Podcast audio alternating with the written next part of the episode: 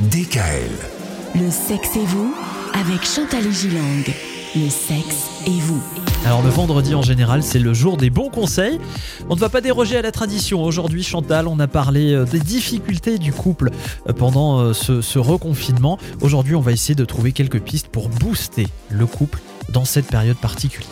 Il ne faut pas laisser la deuxième vague jeter un froid sur notre sexualité, Michael. Ben non, ce serait et notre dommage. vie amoureuse, ça serait dommage. Je vais vous donner trois conseils. Le premier, c'est on peut faire un réaménagement amoureux du quotidien que j'appelle le sex time.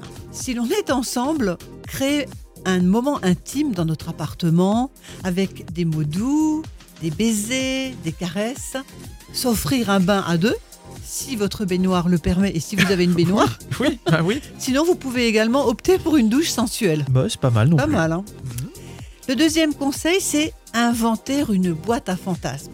Chacun écrit un fantasme sur une feuille de papier, puis le lit à l'autre. Un fantasme, c'est comme une pièce de théâtre. Il faut créer un scénario, des costumes, des personnages, du maquillage, des situations excitantes, et ensuite le commenter avec l'autre.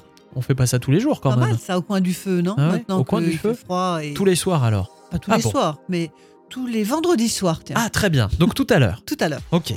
Dernier conseil. Dernier conseil, le slow sex. C'est ce qu'enseigne le tantrisme. Alors il s'agit d'une activité amoureuse paresseuse qui ne vise pas l'orgasme nécessairement.